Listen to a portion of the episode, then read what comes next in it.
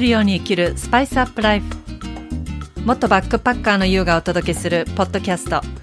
この番組では毎日を旅するように刺激いっぱいの日々を思いっきり楽しみながら心と体がワクワク喜ぶをテーマにスパイスアップライフをさまざまな観点からお届けします。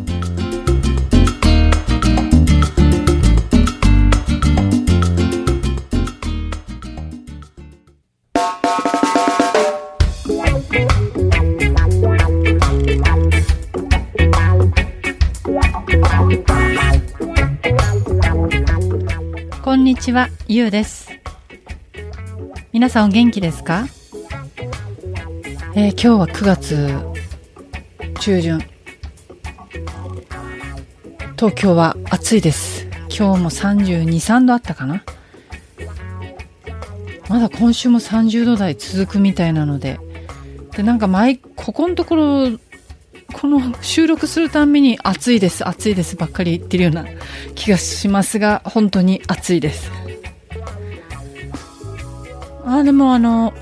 夏バテしてる方も非常に多いですけども、あの、私は、今年はこの暑さだったけどならなかったですね。食欲が落ちなかったのが良かったのではないかなと思うんですけども。まあ実際は、えー私のクライアントの方でも夏バテしてる方、非常に多いですね。あの、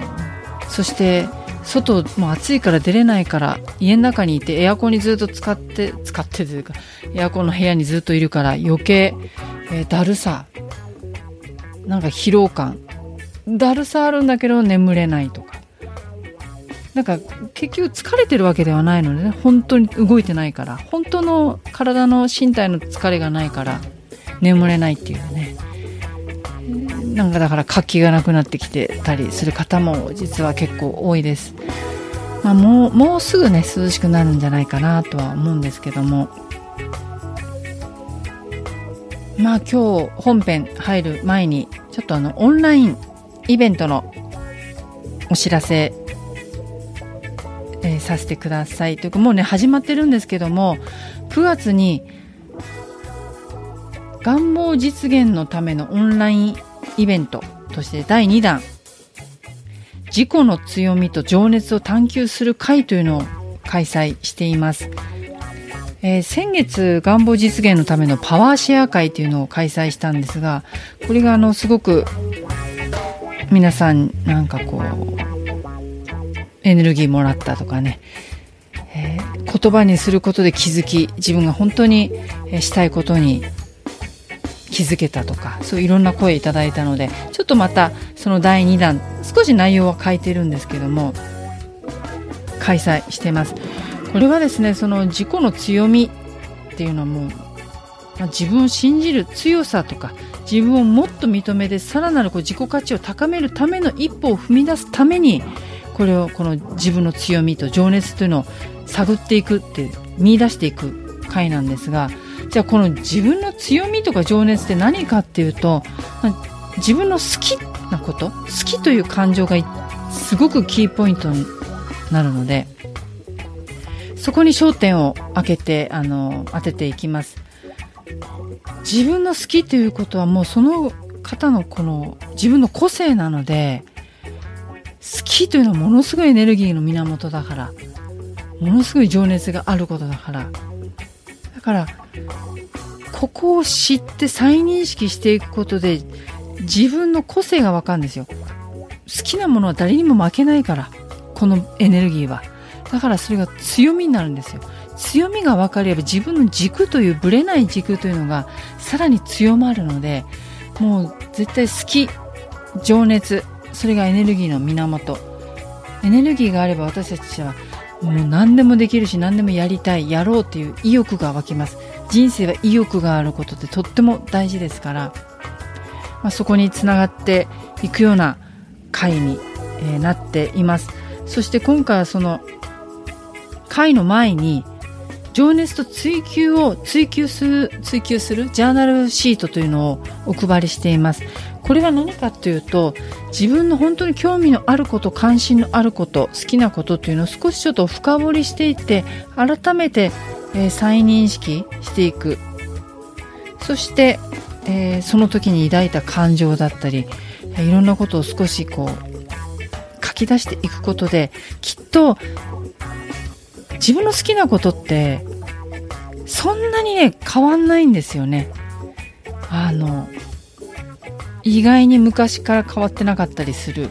ことがあるのででも大人になってくるとだんだんだんだんそれってこう忘れかけてしまったりするそれはなぜかっていうとやらなければいけないこととか責任しなければいけないこと。そういうことがあまりにも増えてくるから大人になればなるほど。だからそういう好きっていうことがどんどんどんどん携われなくなっていっちゃう。だから遠のいていっちゃうんですよね。そうするとエネルギーの源がもう小さくなっていっちゃうからうん。でその本当はエネルギーって自分の内側から内なるこう湧き上がってくるものが本当に強いし最高のエネルギーになってくる。ですけどもそれを結局自分の内なるエネルギーが好きから離れていくと湧いてこないから外からの影響を求めてくるんですよ。癒しを求めたり。人からの影響だったり外側からの影響そういうものを求めていってしまう。でそれももちろんねあの方法としてすごくいいとは思います。でもそういうことになるとどんどんどんどんその外側からの影響を求めていくばっかりになっちゃうんですよね。癒しを求めてとかね。でもそうじゃなくてうーん自分の内側には本当にエネルギーがあるんだから生きている限り。だからそこをもっと光を当ててほしいしそこにこの情熱を改めて感じてほしいんです、まあ、そういうふうにねつながる会になればと思っていますし、えー、実際に参加。今もうすでに、えー、1回は終わったので、えー、また2回3もうこれ聞いていただいてる時にもうちょっと2回目も終わってるかなっていう感じもありますが間に合えば、えー、9月19日の3回目、えー、夜9時から参加無料ですので、えー、お気軽にしていただけ、参加いただけたらと思います。あの、詳細やお申し込みは公式 LINE から、えー、確認ができますので、概要欄に貼ってあります。ぜひ、ちょっと見てみてください。まあそんなんで私の好きとかね情熱はいつも言うように 旅なので、えー、旅をすることがもう私の人生エネルギーの源となっていますでちょうどねいつも言ってるように今月バリに行くからそのエネルギーっていうのがその好きなことに携われる。携われるって変だな。旅行だから。まあ、好きなことがもう思いっきりやれるっていう喜びでもう今嬉しくてしょうがないのでその嬉しさをそのまま、えー、このイベントで発することができたらなともう発しちゃってるので溢れちゃってるのでエネルギーってその伝えよう伝えようっていうんじゃなくてこう自分から溢れ出てることが一緒にいる方に伝わるものなのでそこがまた感じ取ってねいただくことの一つのきっかけとなればやっぱすごく刺激になるじゃないですか。ちょっとこう人のエネルギーって。まさにスパイスアップになるので、まあ、こういう私が今エネルギーが高い時に、えー、こういうイベントやっちゃえって感じでやってます。またバリに行ったら行ったらでまた違うエネルギーが絶対あのあるので、えー、そこも自分で自分が楽しみです。どんな自分がまた待ってるのか、どんな自分が発見できるのかという楽しみになっています。さて、えー、今日のテーマなんですけども、困難とか試練にぶつかった時の受け止め方、まあ、大変だなと思うことだったり、え苦しいって時には思うこと。そういう時にどういうふうに受け止めたらいいのかということを、まあ、私なりのいつも思う。心の在り方をねお伝えしていきます。まあやっぱり何か生きている限りうわなんじゃ大変だえーと思うことって本当にありますよね。もうそれ当たり前のことなんです。生きてる限り。常にラッキーラッキーでもないしハッピーハッピーでもないし。でも別にそれが何か起きたことが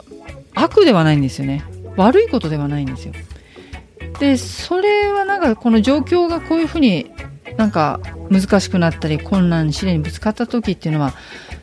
私たちがそれを苦しく捉えてるから大変だって捉えてるのは私たちの気持ちなんですよ。でそれに対してやだやだやだもう絶対こんなのやだって抵抗したりまあもうこれはもう大変苦しいよっていうふうに自分で自分を信じ込ませていってしまう。から余計そういうふうになっていってしまうんですね。でもそういうふうに自分の気持ちが思い込むとその気持ちのエネルギーはものすごい強いので本当にそうなってしまうし体も不調をきたしたりすることもあります。なのであんまりそこに抵抗しないっていうのもね大事ですよね。抵抗するんじゃなくてどういうふうにそこを受け止めるか捉え直していくかっていうことなんですよ。でもし自分がまあその時のねいろいろ状況にもよると思うしその方の性格にもあると思うんですけども、まあ、よく言われるのは、まあ、そこを勉強と思えと学びと思えそこからもし何か自分にとって学びというギフトがあるとしたら何だと思いますかということを自分に問いかけていくっていうのは大事なんです。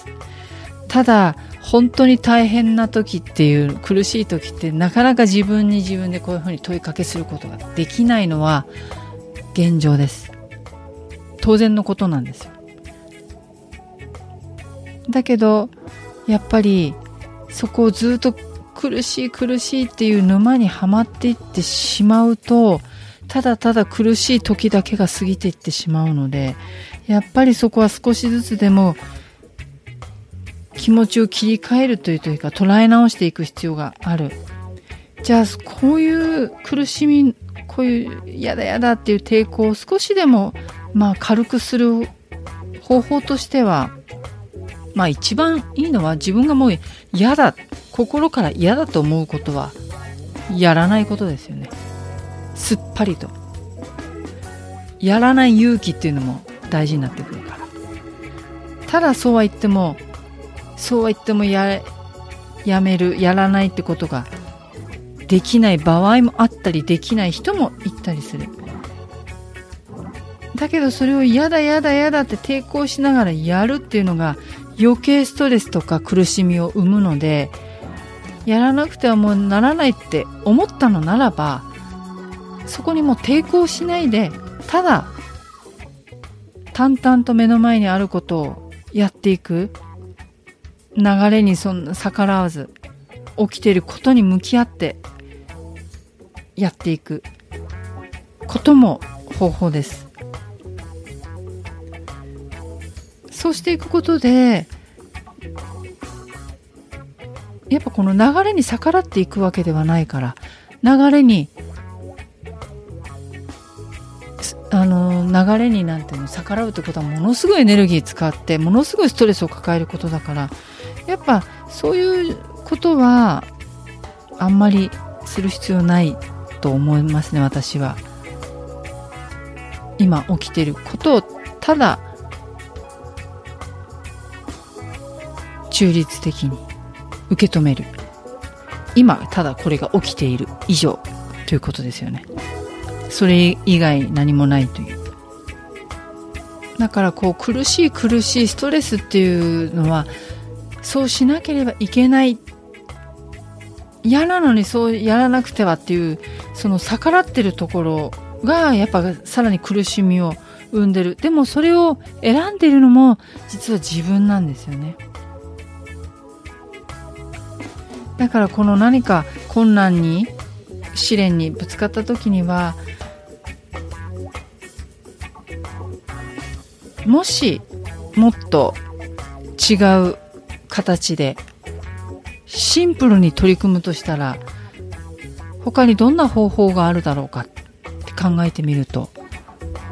のもいいと思います。少し視座を上げるちょっとこう視点を上に上げてみてみると本当はいいんですよね。少しその起きてる物事ちょっと大きい視点でちょっと包み込むように見てみるといいと思う。でこれなかなか大きくて見れないと思うんですけども誰かその今起きてる目の前に自分に起きてることが大変なことがもし自分の誰か友達に起きたとしたらどういうふうにアドバイスするかなっていう考えてみるのねすごくいいですよ。例えば何々ちゃん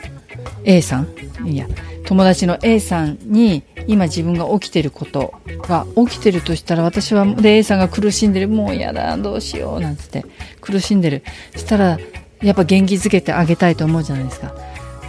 でアドバイスもしてあげとしたらどういうふうに言うかなって。どういうふうに助言するかな。そうすると少しねやっぱりして一歩外側から見れるのでまた違った行動につながることもあります。何かそのもう嫌だなやりたくないなっていう出来事が起こったら、まあ、その出来事はもう何かしら理由があってあなたのところに来てる。何かの体験をさせたいさせたいじゃない体験を得るための今この目の前のことなんだというふうに考えてみる。そのことが自分に教えてくれるのは何だろうか。もしこれがなかったら私はどうなってるんだろうかっていうことをまだ考えられたらね一番いいですけども。でもこれがあったからこれを得ることができた。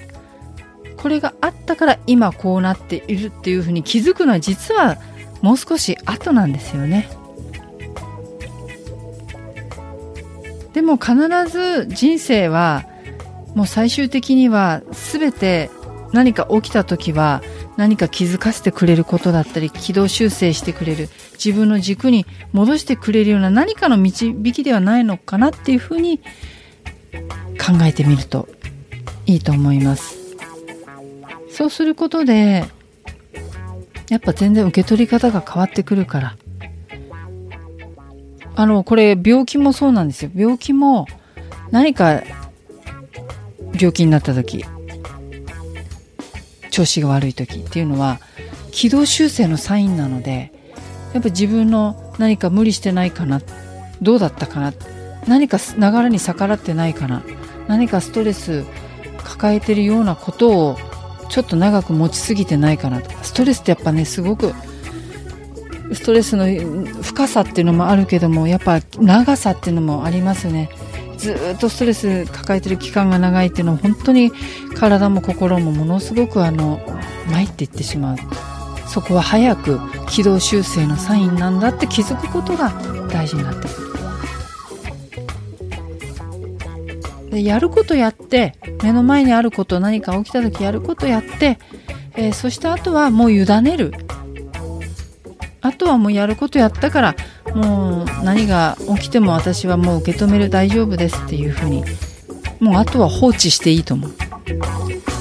そこをずっとあもっとああしとけばよかった。こうしてごめん。なんでこんな風になっちゃったんだろうって。もうそこはじくじくじくじくしない。もうそこにあんまり長くとどまらなくていいんですもうあとは放置してください。やるべきことやったら。そうすると自然にまた